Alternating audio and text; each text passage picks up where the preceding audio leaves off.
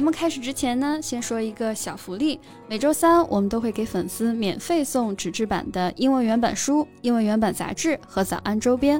微信搜索“早安英文”，私信回复“抽奖”两个字，就可以参与我们的抽奖福利啦。嗯，这些奖品都是我们的老师为大家精心挑选的，是非常适合学英语的材料，而且你花钱也很难买到。坚持读完一本原版书、杂志，或用好我们的周边，你的英语水平一定会再上一个台阶的。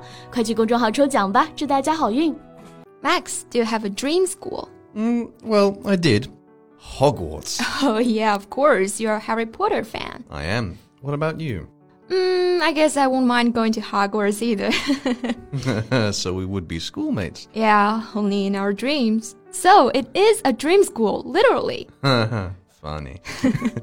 so, uh, why were you asking anyway? 呃，言归正传哈，说到这个梦中学府哈，其实除了从小就听爸爸妈妈念叨的清华、北大之外呢，还有一所学校 它呀可以说是一个横亘在近代教育史上的标杆，令无数现代人心驰神往啊！它就是西南联大。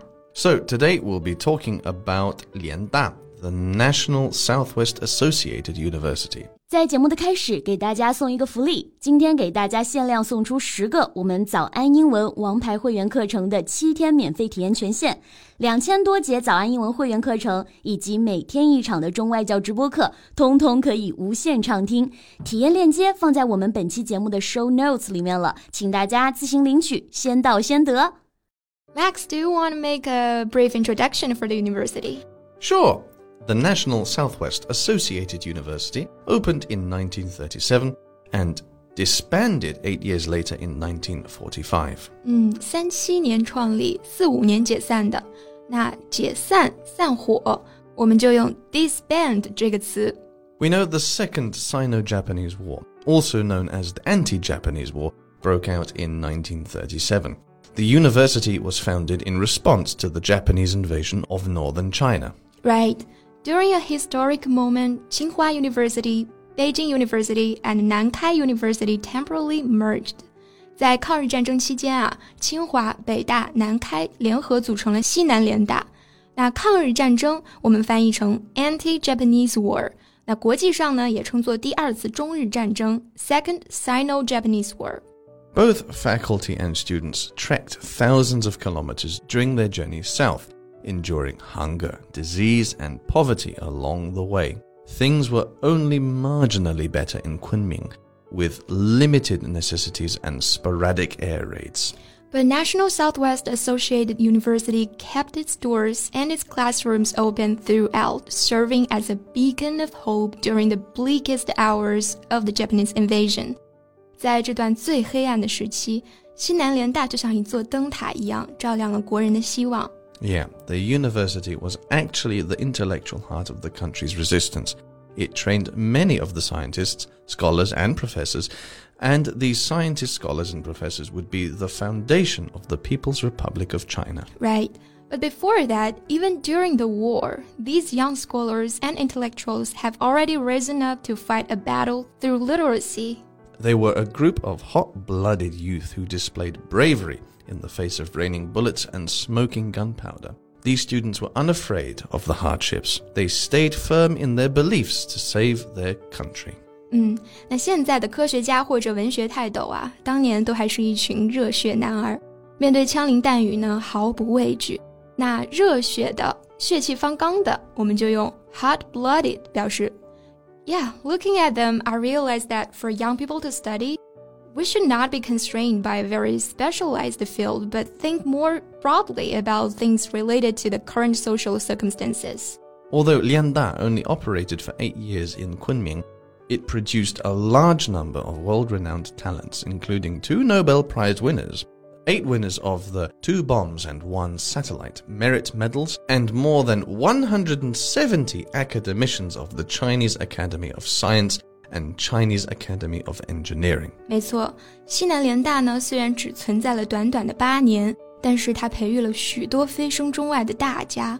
World renowned 就表示享誉世界的、世界闻名的，包括我们的诺贝尔奖得主杨振宁和李政道，以及被授予两弹一星功勋章的三十二位科学家。 都来自这所他们共同的学府。 Their achievements and consistent pursuit of knowledge really did touch me. Yeah, I myself feel that I have learned a great deal from them. First of all, I'm impressed by their knowledge and spirit. Yeah, I think it's the nourishment that the best university can give students. Yang has said many times in the past that his experience in Kunming profoundly influenced his career and that he would not have been as successful without them. right? And also, I think the university itself is where the East met the West. 西南联大呢，可以说是一个中西方文化交汇的地方。这个呢，本身也是一个很好的滋养。Nourishment 就是滋养、营养的意思。 In addition, I found out these scholars are very sincere and that they are full of goodwill to others. And then there's the spirit of lifelong learning. And they all work and study well into their 90s and their 100s. And that's very rare, right?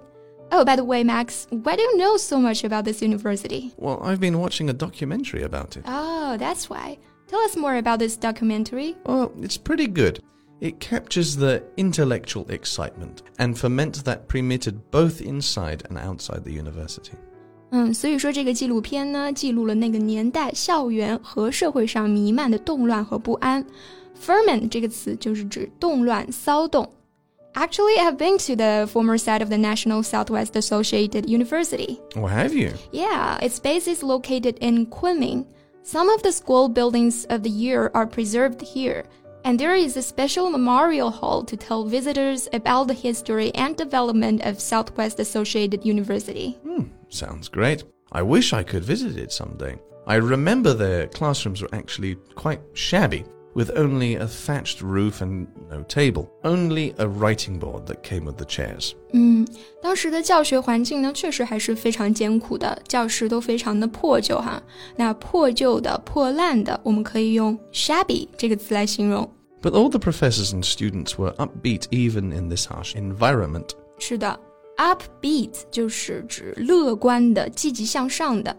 我记得呢，在电影《无问西东》中有一幕啊， 因为这个校舍都是茅草棚，一下雨啊，那个声音就特别的大，根本听不清楚教授的声音。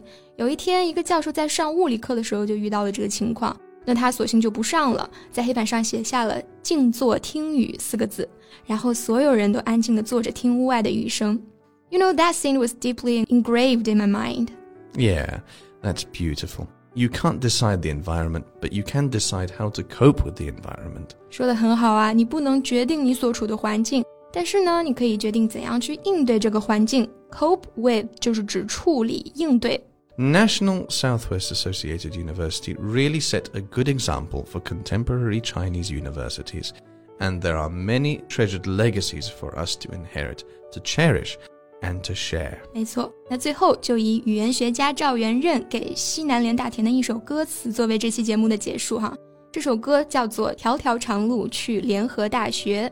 It's a long way to 联合大学。It's a long way to go. It's a long way to 联合大学 to the finest school I know. Goodbye 圣经学院。Farewell 韭菜 Square. It's a long way to Kunming City. But my heart's right there. 虽不能至，心向往之。好了，这期节目就到这里。再提醒大家一下，节目的所有内容我们都给大家整理好了文字版的笔记，欢迎大家到微信搜索“早安英文”，私信回复“笔记”两个字来领取我们的文字版笔记。So thank you so much for listening. See you next time. Bye. This podcast is from Morning English. 学口语就来早安英文。